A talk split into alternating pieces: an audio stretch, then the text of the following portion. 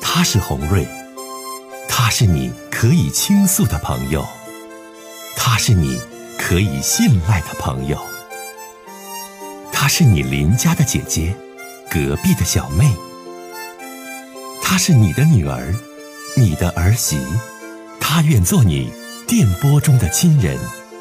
心有千千结，洪瑞与你相约。各位好，我是洪瑞，感谢您通过蜻蜓 FM 来收听《心有千千结》。收听节目的听友也可以通过手机微信公众平台和洪瑞进行互动。我们“心有千千结”栏目的手机微信公众号是大小写英文都可以，FM 八八八 X。FM 八八八 X，拿起您的手机，通过搜索 FM 八八八 X 就可以加入进来了。好的，接下来的时间，让我们来接听听众的热线。接下来的时间当中，我们接通一位先生的热线，听听他的事儿。您好，喂，喂，你好，哎，你好你好，我想问你这么个事儿啊，啊，您请说，哎，呃，我听这，可能我中午听这节目听了嘛，我我想问问咨询一下问题哈、啊，我什么事儿啊？我在这个，我实实在在跟你说啊，嗯，我我有个难题在哪呢哈？那个我在物业工作，就在物业，啊那物业不是那个物业者吧哈？我在老在厂干活啊，嗯嗯实在在说，我在老就是是是是，我在嗯厂上干活。嗯嗯，市场干活，你知道怎么说？到物业以后，我估计那能有几个月，能有三四个月，差不嗯多吧。嗯，这个人际关系我真不会处，咱是个大老鼠，你知道啊？啊，人有的人拍马溜须，嗯说的好听，咱又不会，你知道？嗯嗯弄的那个不相关系搞得又不好，嗯咱这人也不会拍，也不会溜，嗯咱也不会顶油水，你知道啊？嗯三种关系搞得我总觉不这么太好。你说，嗯我那里有个工友吧，嗯，嗯也也不啥呀。嗯跟别人讲讲，哎，那挺好，那跟我也不爱放，不放我就不跟他放了呗。嗯三天两头说话，我有时候琢磨，你这活你怎么干是不干是？嗯啊，你说你说你给我干吧，我我我工龄工老手，我已经五十二了哈。嗯其实到市场我也能挣着钱，养养活活咱也能挣着。嗯，你说你说按照这个工作吧，凭良心讲，咱实实在在我跟你说，这活呢，还不累，但太累啊。嗯。你说你你这这么下去，你说有意思吗？你说，这个呢，嗯还是领导今天早上。嗯呃，昨天，嗯、昨天晚上那个那个那个老伙说，哎，你我都干干完活了，其实、嗯我还问他，我说干干干不干？他说不干了，嗯你嗯收拾收拾。我说好，嗯我这不收收拾完了，剩点时间我就给那衣服洗洗。你嗯看俺俩领导这么说，哎，你看你看你你别在那，你看看你看那那有没有别的活，你再去看看。嗯我说那不他俩这不在那待着吗？啊！啊，他不放上了。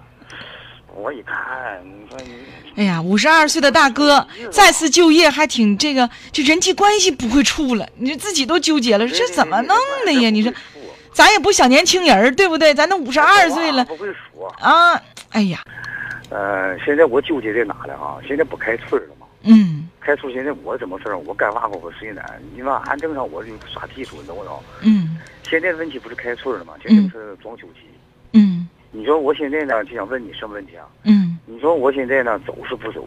为什么说呢？啊，我那老婆就说什么，我不有固定工作吗？不就固这不是固定吗？知道哈？全是正月到两千多块钱，它不固定吗？我那那冬天装修我就没有活了，实话实说。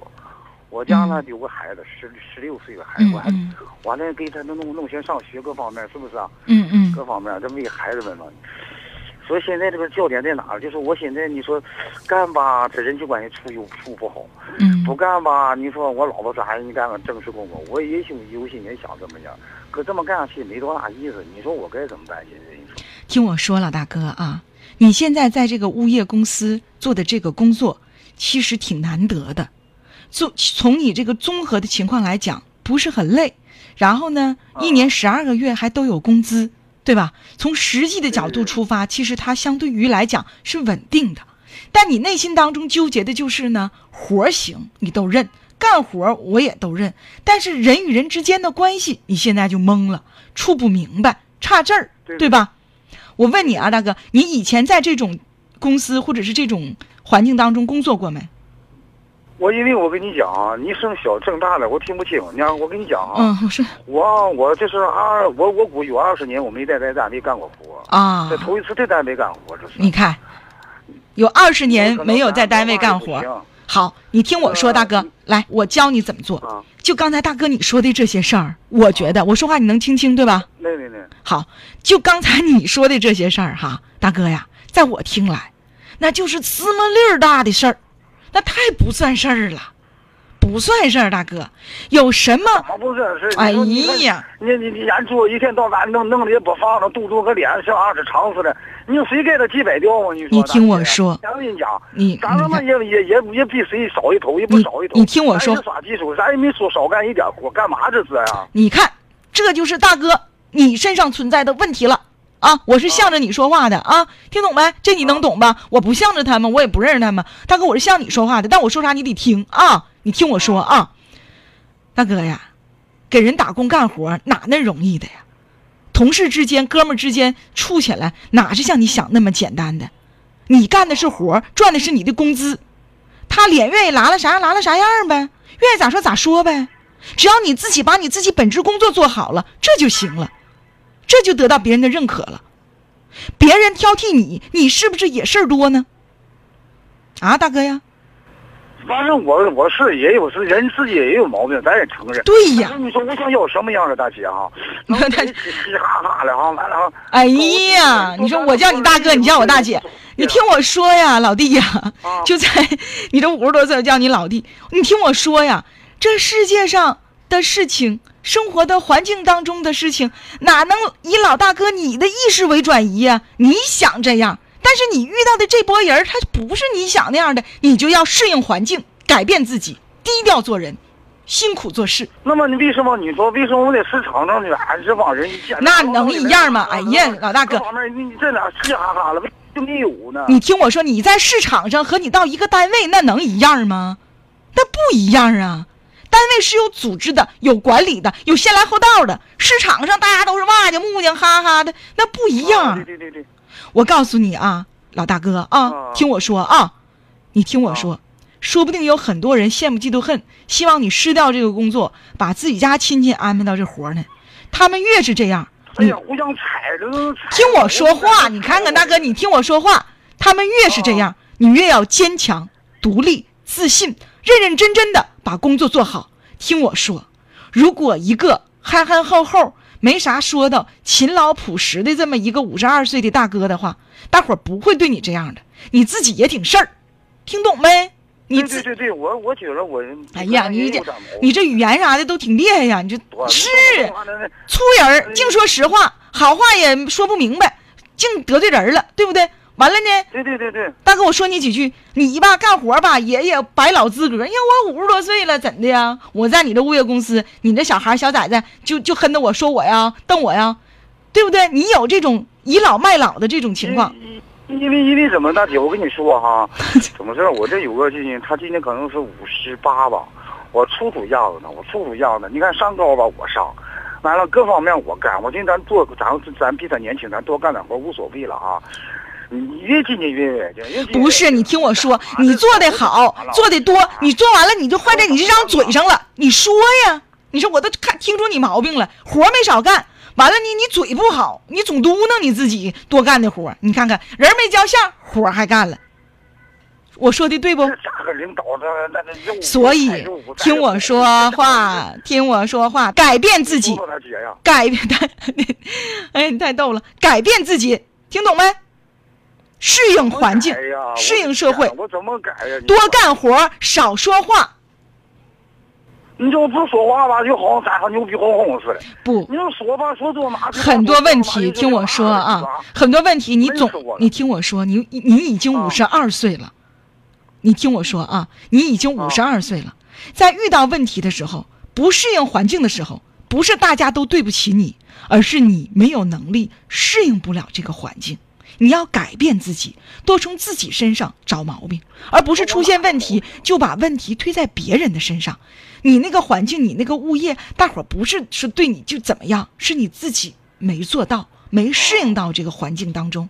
如果你真的想在这儿继续干下去，记住我的这句话啊，忠实的劝告，听懂没？记住我这句话啊，哦，多干活儿，少说话，少埋怨，笑呵呵的面对每一位工友。遇到问题时，别把责任和毛病推向对方，多在自身找问题。你说别人斜楞眼睛瞪你了，你是面带微笑的对别人吗？也许你也不是。多反思反思自己的问题吧。这份工作以我来帮你看，我觉得不错，轻易不要丢掉。再见，谢谢了，大姐，哎，再见。哎谢谢。还挺会说话，一口一个大姐。你说他都五十二了，我就叫他大哥。你说我俩这辈儿啊，不管怎么说，我希望跟这位大哥一切都好啊。好了，接通一位大姐呀、啊，不是大姨啊。这大姨听这第一位女士说的事儿，大姨很气愤。你好，阿姨。哎，红月儿啊，你是啊？哎，我是啊，阿姨你好。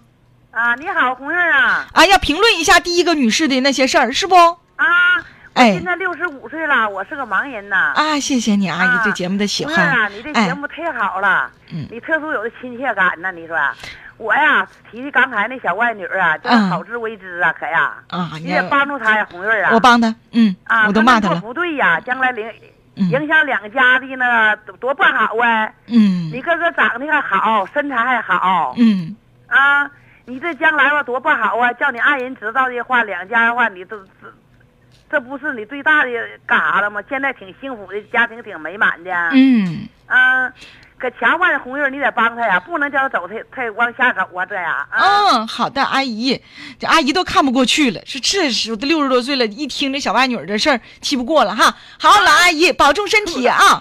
好了，接下来继续来接通大家的热线哈，一位女士想跟我说说自己的情况，接通这位女士，你好，哎哎，你好，哎，是红瑞吗？我是你好，啊，我有一件事儿啊，就是想让您帮我出主意，因为我特别喜欢你这个节目，也挺喜欢你这个人主持式的风格，谢所谢，以说我就有点事儿挺迷茫的，哎嗯，指点一下。别说指点，咱聊大姐啊，哎我这年龄你得哎你多大年纪？丢，我今年五十哎呀，声声音听起来挺年轻的，像四十多岁儿。啊，说吧，大 姐，今年嗯啊嗯，我今年五十，是丧偶的，今丈夫已经去世三年了，然嗯后，呃，我想就是再走一步，嗯，也是呢，就是我这段吧，也是身体不好，有病了，然后嗯自己又女儿离得远，没人照顾我，所以说亲属都劝我再走一步，再走一步所。以说就有人给我介绍一个，嗯介绍一个吧，这个男的是五十八，嗯然后然后是农村的，条件呢、一般吧，农村能有什么钱，就是那回事儿吧。反正就是瞅着高呢，人品吧还是行的，也是个木匠，一年能收入个两三万块钱儿吧，就是手艺上。我跟他接触了两三次，觉得他挺真诚、挺诚实个人儿，嗯看出来挺喜欢我的，但是我挺纠结，是啥？他一个他岁数大，再一个还没有养老保险，所以说嗯我就在我生病这段吧哈，就拒绝他了两次，拒绝两次，然后他就说，呃，是我在生病的时候拒绝他不算数，就是那种嗯挺执着的，还继续关心我，打了发嗯短信啊。嗯所以说我们家人吧看的挺好，但是我心里头就寻思，你说我对人家，嗯，不算是太满意，我将来要是说嫁过去，能幸福吗？你们俩认识多长时间了？嗯，有半年了吧，有半年就是的时间了嗯我。在生病的时候啊，我在生病的时候，他极力主张想照顾我，我都没意思，而且就是说没有过格的行为，我非常正直，我跟你说，啊，是这样，嗯，这个大姐就是挺正直的，就觉得婚姻得慎重。五十岁了，咱说再走一步，咱就得对自己负责任，是不是？是啊，嗯，大姐呀，你这一点呢，值得更多的女性向你学习，对不对？呃，对，哎岁数是大点儿，比你大十八岁不是大杂碎，啊，五十八啊，不是六十八。哎呀，对不起，啊对不起啊，五十八岁，五十八岁的一位木匠，哎呀，那也是老木匠了，再干也干不了太多年儿了，马上就六十了说。的是啊，对不对？嗯，完然后呢，他对你挺执着，挺追求，你家人看在眼里，也觉得这老木匠人不错，是不？嗯。你对他不咋可心儿， 哎，就是我觉得吧，就是我就寻思我心里头始终有那个底儿，因为吧，就是嗯拿条件来说，我条件不错的，我也嗯不缺，就是不找男的，我自己也够过，但是就是缺个说话的，说话唠嗑的。那他说话唠嗑，你合心意不？嗯，感觉他说话有点磨叽，然后比就是共同语言还是有的。嗯，那觉得他照顾你呀、心疼人儿啊，这方面都怎么样啊？啊，这方面都是无可挑剔了。啊，无可挑剔了。你跟他培养了半年的感情，姐姐也没培养出来，是不？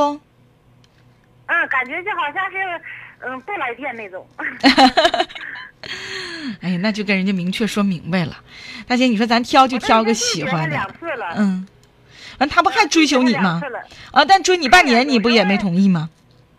嗯，有时候他还给我发短信呢，嗯总打听我病情好坏呀。嗯嗯然后我也在现在就犹豫了，你说这么执着个人儿，你说我嫁还是不嫁？你真的，这个大姐，就是说呢，他追你半年的时候，你还是在犹豫，对吧？你再等半年，嗯，你看他还能不能一如既往执执着的追求你，对你好？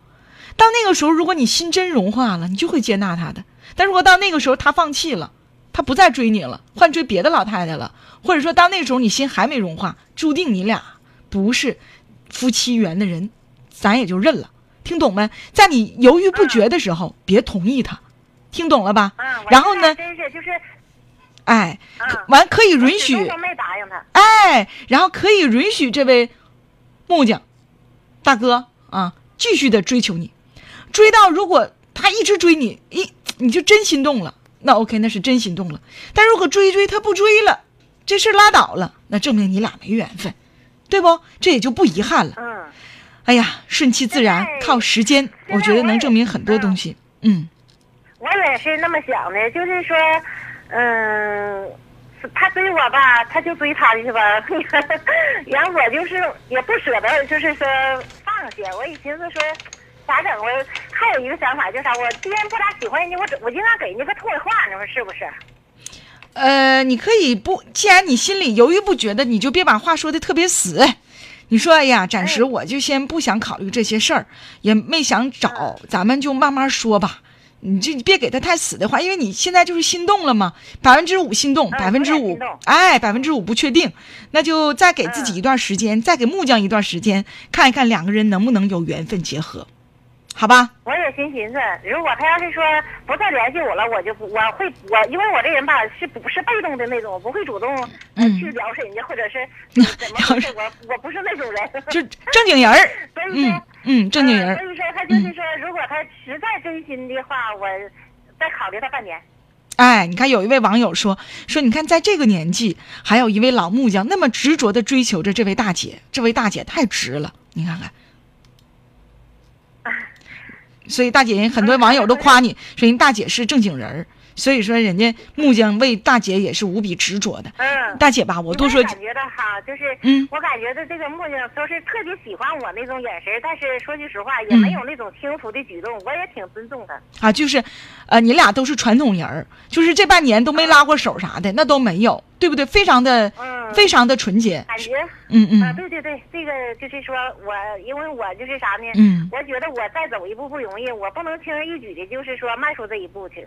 对呀，你看没？所以咱收音机前的女性朋友、大姐呀，都应该向你学习。再次选择婚姻的时候，再迈这一步的时候，一定要矜持，要对对方和自己负责任，对不对？而且呢，就是一定要把对方的这个和自己的感情基础真正犒劳才行，不然的话，很容易俩人走到一起。发生矛盾，有多少人没认没没认识两天半在一起住，住个臭不溜够的，还不知道咋分了，有的还分不了，有的涉及到金钱，涉及到很多事儿，是不是大姐？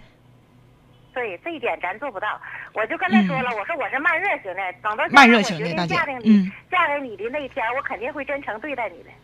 嗯，好，那就看时间、看行动、看缘分吧。嗯，好，红祝瑞我祝福听你的了，祝祝福你啊哎，嗯，再见。嗯。还有一些这个网友说，嗯，我们要为这个大姨认识的那位木匠点赞，点三十二个赞。嗯，还有这个 网友说，哎呀，姥姥有个伴儿不容易呀，这个通农村城里能咋的呀？嗯，这个难得这位木匠老木匠对你的一片真心呐。啊，好多人，嗯，还看到了这个很多的网友哈、在说我， 啊，说看没看过红蕊姐姐呀、姐姐长什么样啊？等等等等等等啊，看到大家了，叫东方的网友啊，还叫飞尘的网友啊，嗯，等等等等哈、谢谢，谢谢大家对红蕊姐姐的喜欢和赞美。